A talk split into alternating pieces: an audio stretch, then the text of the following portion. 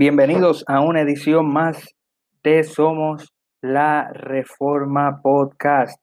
De que te habla tu amigo Cristian González y en esta edición de Somos la Reforma queremos continuar con la serie que hemos titulado Desmantelando el rapto secreto. En el episodio anterior habíamos continuado la refutación de la malinterpretación de la parábola de la higuera en Mateos capítulo 24, en Mateo capítulo 24. Habíamos discutido cómo una generación no dura 70 o que una generación dura 70 u 80, sino que dura 40 años. Si a usted le interesa eh, saber por qué, puede ir a nuestro episodio anterior para poder escuchar esas razones. La razón por la cual muchos dicen esto es porque muchos intentan predecir la venida de Cristo y el arrebatamiento de la iglesia y tratan de sacar fecha a tal acontecimiento. Como habíamos hablado en el episodio anterior, se había predecido que Cristo iba a venir o que el rapto iba a suceder en el 1948 porque una generación dura 70 en, 40 eh, años, perdón. Y como ellos habían interpretado que la parábola de Liguera tiene que ver con Israel volviendo a ser nación en el 1948, le sumas 40 años, 1948. Mas, sin embargo, cuando el rapto no ocurrió, cambiaron de fecha al 1989. Y luego de eso fueron al Salmo 90-10 y dijeron, no, una generación no dura 40 años, dura 70 o si no, 80. Y pues todo esto es una teoría para tratar de distraer a la iglesia del Evangelio y de la paz que el cristiano debe de sentir delante de Dios por haber sido perdonado por Dios y tratar de probar que la iglesia no va a pasar por la gran tribulación, eh, que la iglesia no pasa por la ira de Dios. Y una de las cosas que ellos enfatizan es que nosotros somos la generación de rapto y por eso es que en el episodio anterior habíamos hablado de que de esa pregunta, ¿somos realmente nosotros la generación del rapto?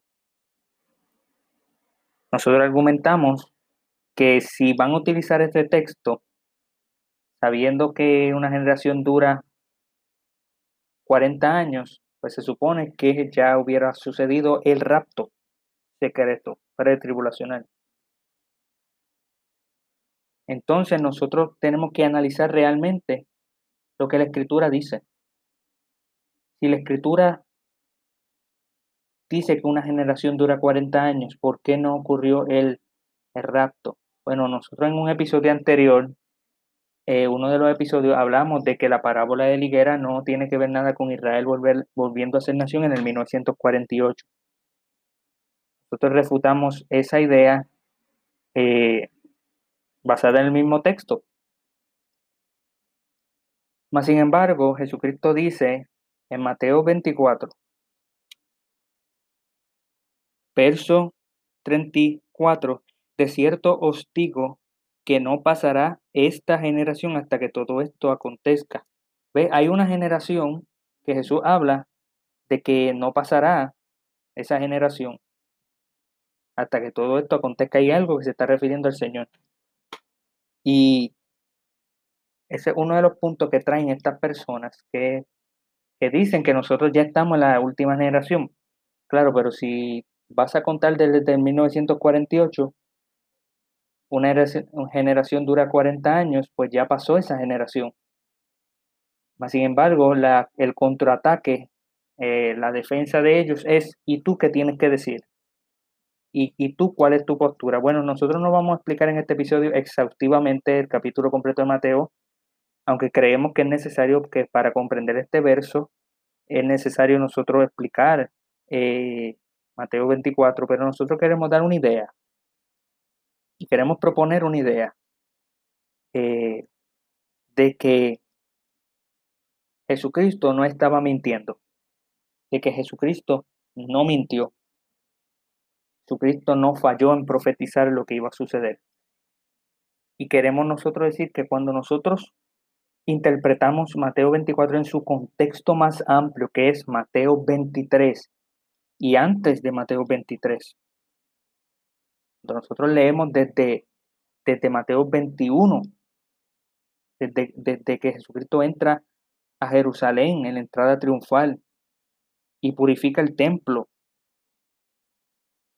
Desde ahí, nosotros tenemos lenguaje de juicio que Jesucristo dice que sucedería en esa generación, que sucedería en esos tiempos, que le sucederían a ellos, a los que estaban presentes en el primer siglo, y no de que sucedería esto dos mil años después de la historia.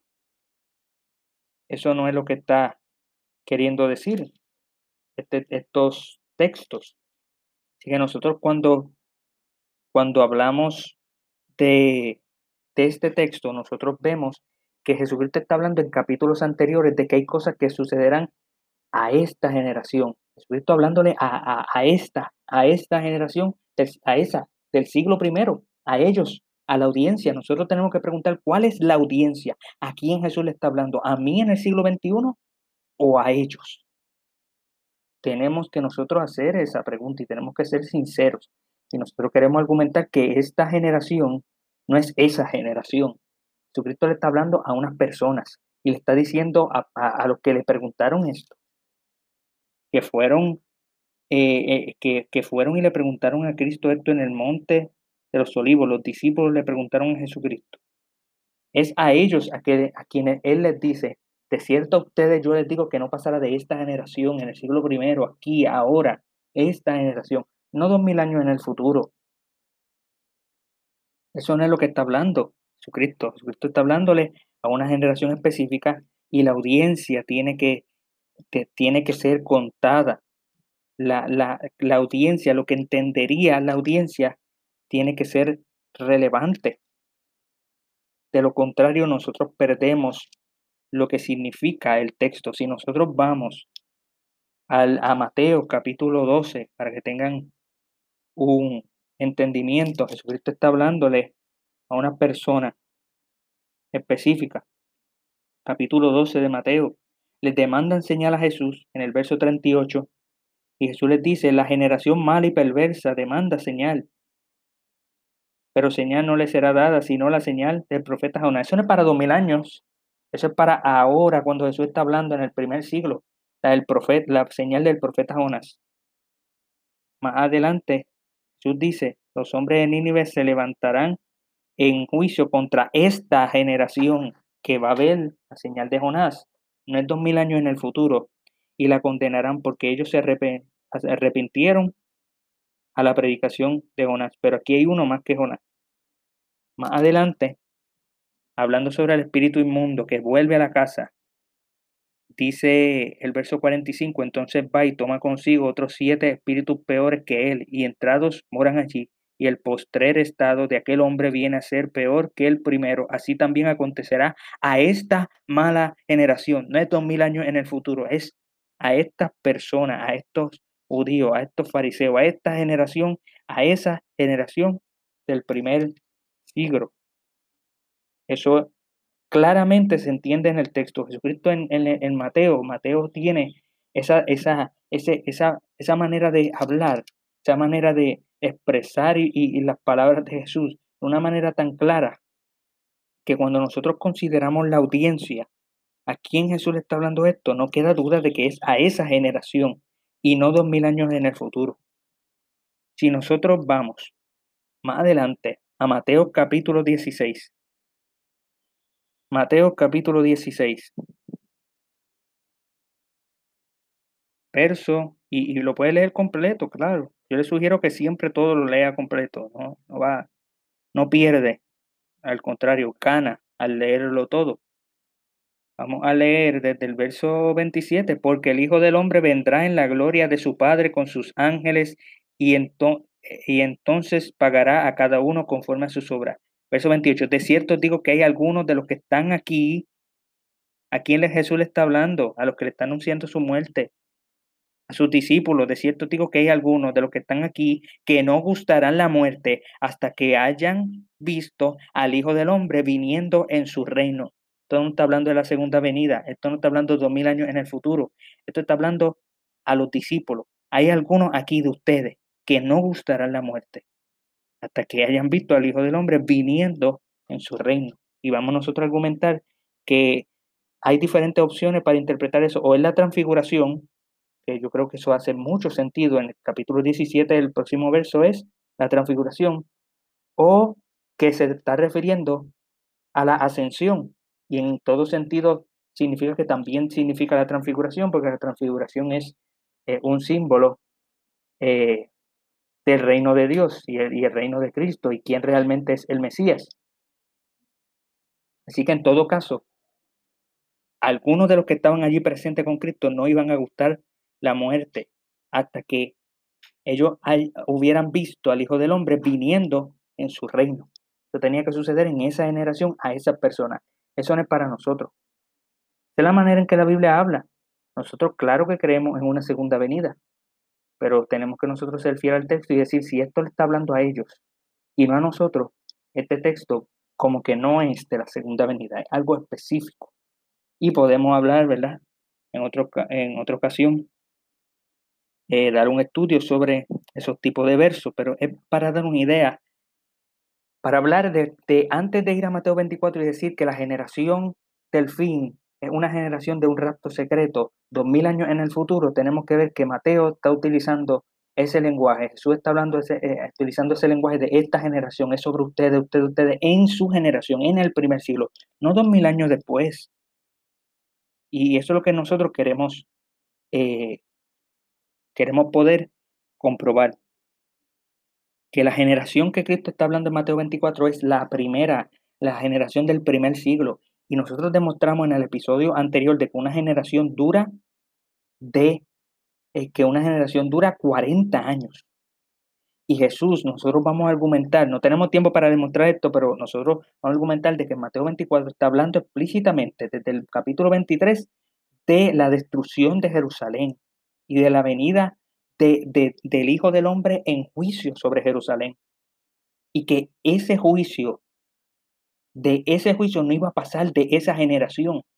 Sorpresivamente, una generación que dura 40 años, si calculamos. Calcule, ¿a usted le gusta mucho calcular el día de la segunda venida o del rapto secreto? Pues calcule esto. Una generación dura 40 años. Si nosotros calculamos más o menos que Cristo murió en el 30 y, la, y tenemos data histórica de que Jerusalén y el templo fue destruido en el año 70 por, por Tito, el emperador, de 30, 70 y 40 años. Se está cumpliendo la profecía de Jesucristo en Mateo 24 que dice, no pasará de esta generación. Pero antes de ir allá, vamos a continuar eh, leyendo capítulo 17 de Mateo, verso 17, oh generación incrédula y perversa, ¿hasta cuándo he de estar con ustedes? ¿Hasta cuándo os he de soportar? Traédmelo acá. Eh, Jesucristo está sanando a un niño lunático. No está hablando de una generación de dos mil años, está hablándole o oh, generación de ahora. Ahora, vamos nosotros a ir a adelantar varios capítulos. Vamos a ir al capítulo 23. No tenemos tiempo para leerlo todo, pero léalo. Lea capítulo 23 Mateo completo, antes de leer Mateo 24. Y se dará cuenta de lo que le estamos hablando. Vamos a leer nosotros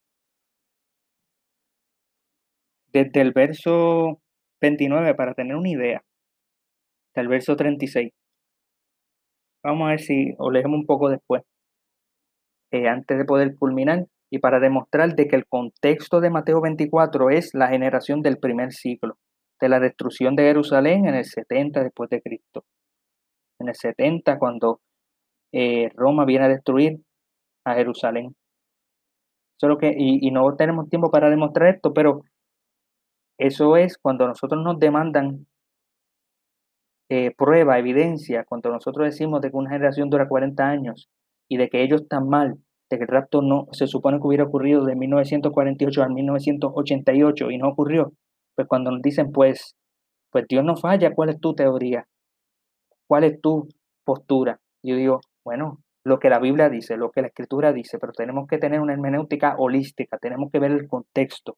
No podemos sacar un texto fuera de contexto, tenemos que ver qué es lo que el texto dice. No podemos andar con el yo creo, no podemos andar con esta es mi postura, ¿no? Mira lo que la Escritura dice, yo no tengo manera de verlo fuera de lo que la Escritura dice. Mateo 23, 29. Ay de vosotros, escriba y fariseo. ¿A quién le está hablando? Escriba y fariseo, los representantes del pueblo de Israel. Hipócritas, porque edificáis los sepulcros de los profetas y adornáis los monumentos de los justos. Y decid, si hubiésemos vivido en los días de nuestros padres, no hubiéramos sido sus cómplices en la sangre de los profetas. Así que dais testimonio contra vosotros mismos de que sois hijos de aquellos que mataron a los profetas vosotros también llenad la medida de vuestros padres. Serpientes, generación de víbora, no es para dos mil años en una generación futura, generación de víbora ahora, en el primer siglo, a ellos.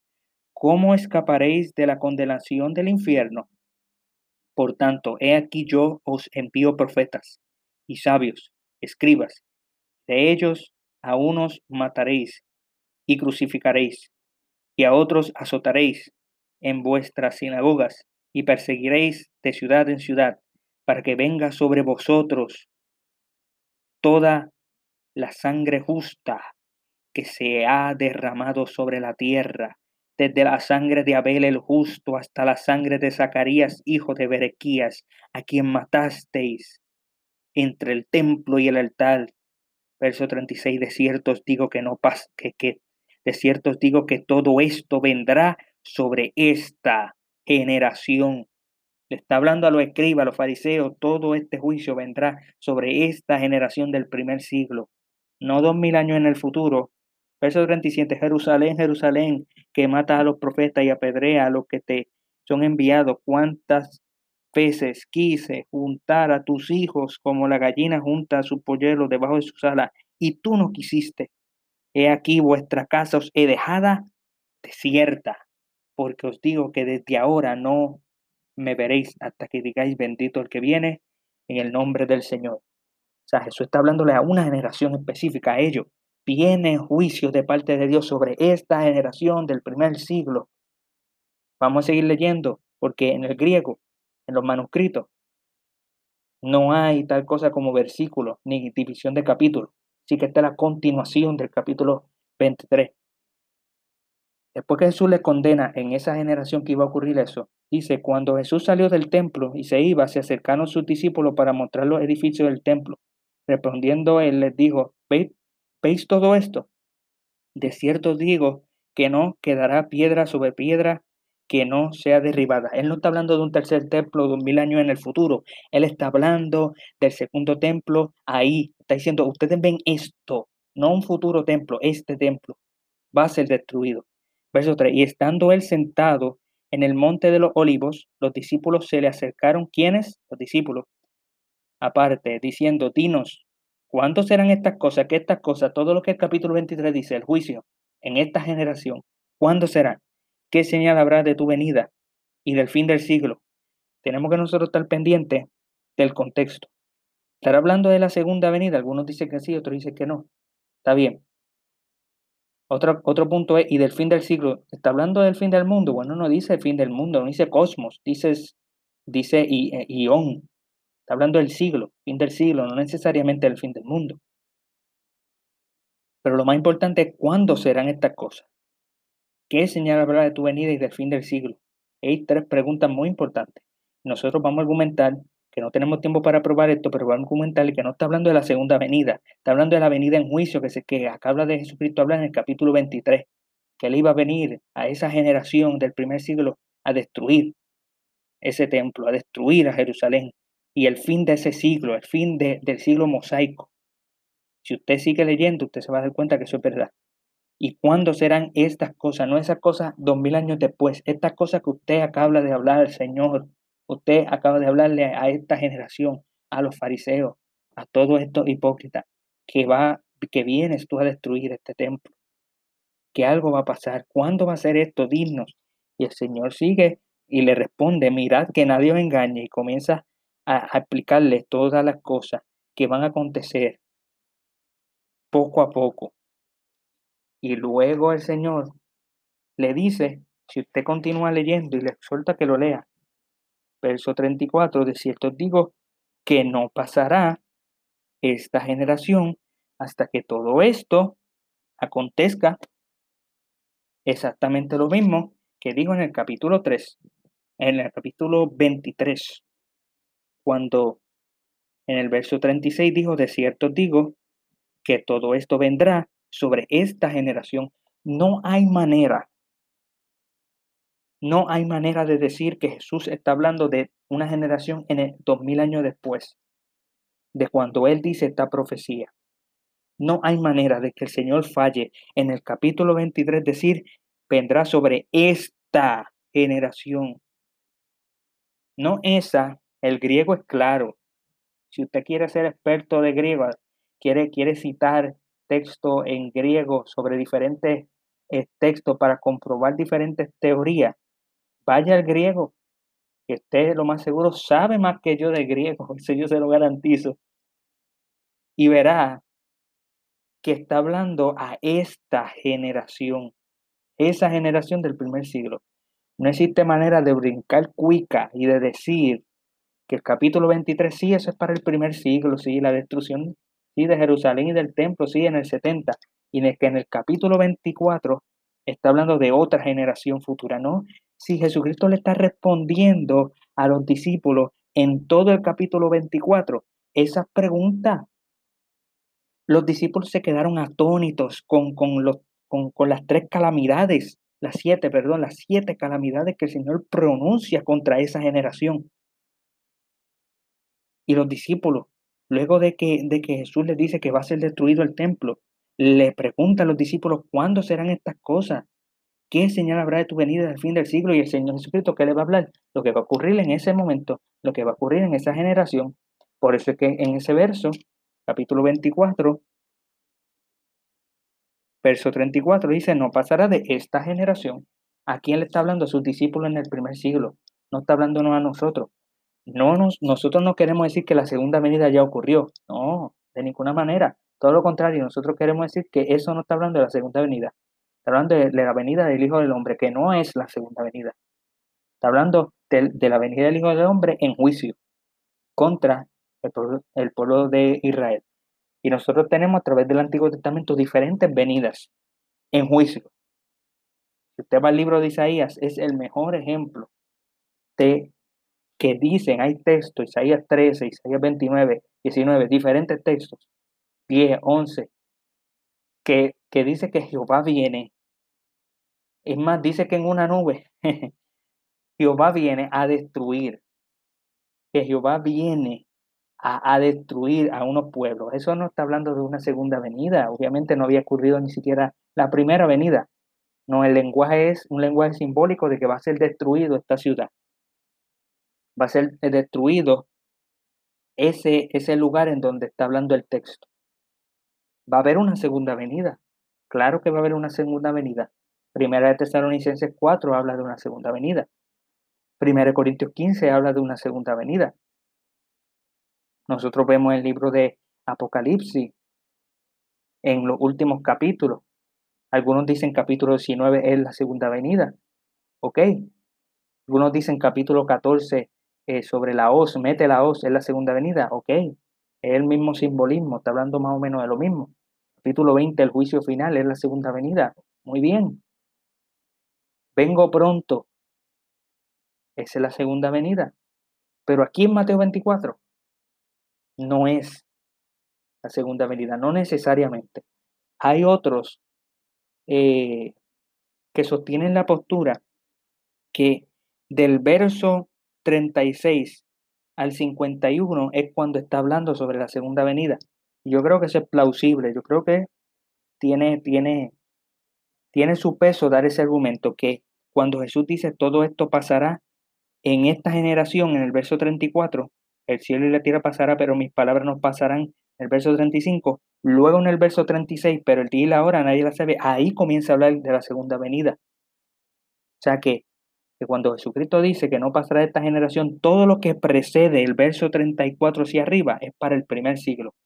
Y todo lo que está después del verso 35 o 36 específicamente es entonces sobre el fin del mundo, sobre la segunda venida. Hay muchos que sostienen esa postura y yo creo que, que es una muy buena postura.